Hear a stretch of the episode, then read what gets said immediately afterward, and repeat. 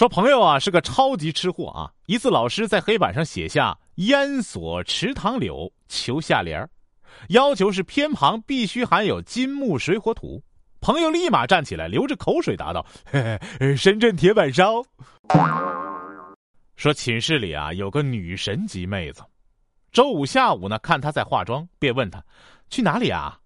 她说：“还不知道。”过了一会儿，妆化完了，她往朋友圈发了一条微信。哟，好无聊啊！不一会儿便有十多条回复，晚上各种安排。他选了一个出门了，我也学着发了一条。又到周五，好无聊啊！过了一会儿，被点了十多个赞，还有一个叫我好好学习的。哎呀，妹子，哈哈哈哈你懂了哈。说一哥们儿啊，决定和女神分手，女神恼怒的问：“什么？要我把你给我的情书都还给你？”没错，全都还给我，哥们儿答道啊！你以为我会稀罕吗？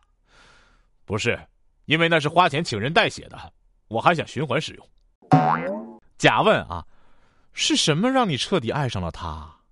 乙说：哦，那天我去他家做客，看到他家客厅干净整洁，家具错落有致，书房上有一面墙的书柜，嗯，厨房冰箱里都是新鲜蔬菜和肉，阳光透过卧室的落地窗射进来，让人浑身暖暖的。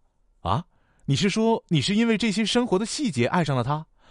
不是因为那套房子真挺大的，得值个八百万吧？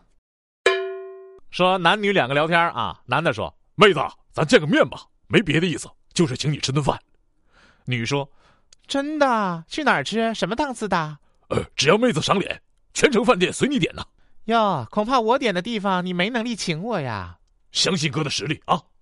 好吧，去你家，让你媳妇儿给我做。